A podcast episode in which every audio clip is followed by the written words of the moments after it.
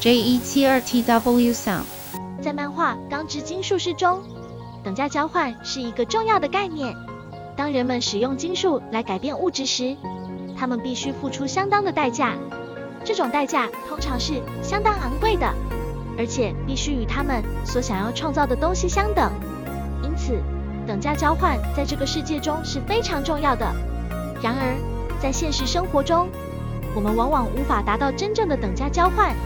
这是因为人类社会的运作方式非常复杂，涉及到了许多因素，例如权力、影响力、财富和社会地位等。这些因素往往使人们失去了对真正等价交换的追求，因为他们认为他们可以通过其他方式获得自己所需的东西。例如，贫穷的人可能无法提供等价的交换来获得他们需要的东西，这可能包括基本的食物、水和住所。然而，获得这些东西，例如乞讨、偷窃或进行非法活动。这些方法通常都违法或不道德，但贫穷和绝望可能会驱使人们取这些极端行为。的人也可能无法提供等价的交换来获取他们所需的东西。他们可能通过控制资源或影响政策来获得这些东西，而不必支付等价的代价。这种行为通常会对其他人造成不公平和不平等，但他们可能会视为是正常的行为。因此，等价交换的概念在现实生活中往往是不存在的。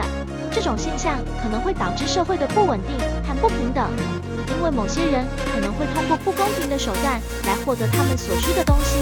然而，漫画《钢之金术师》的精神在于追求真正的等价交换。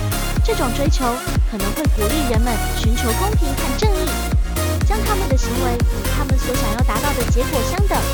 这种追求可能会鼓励人们在日常生活中寻求平等和正义，并努力实现真正的等价交换。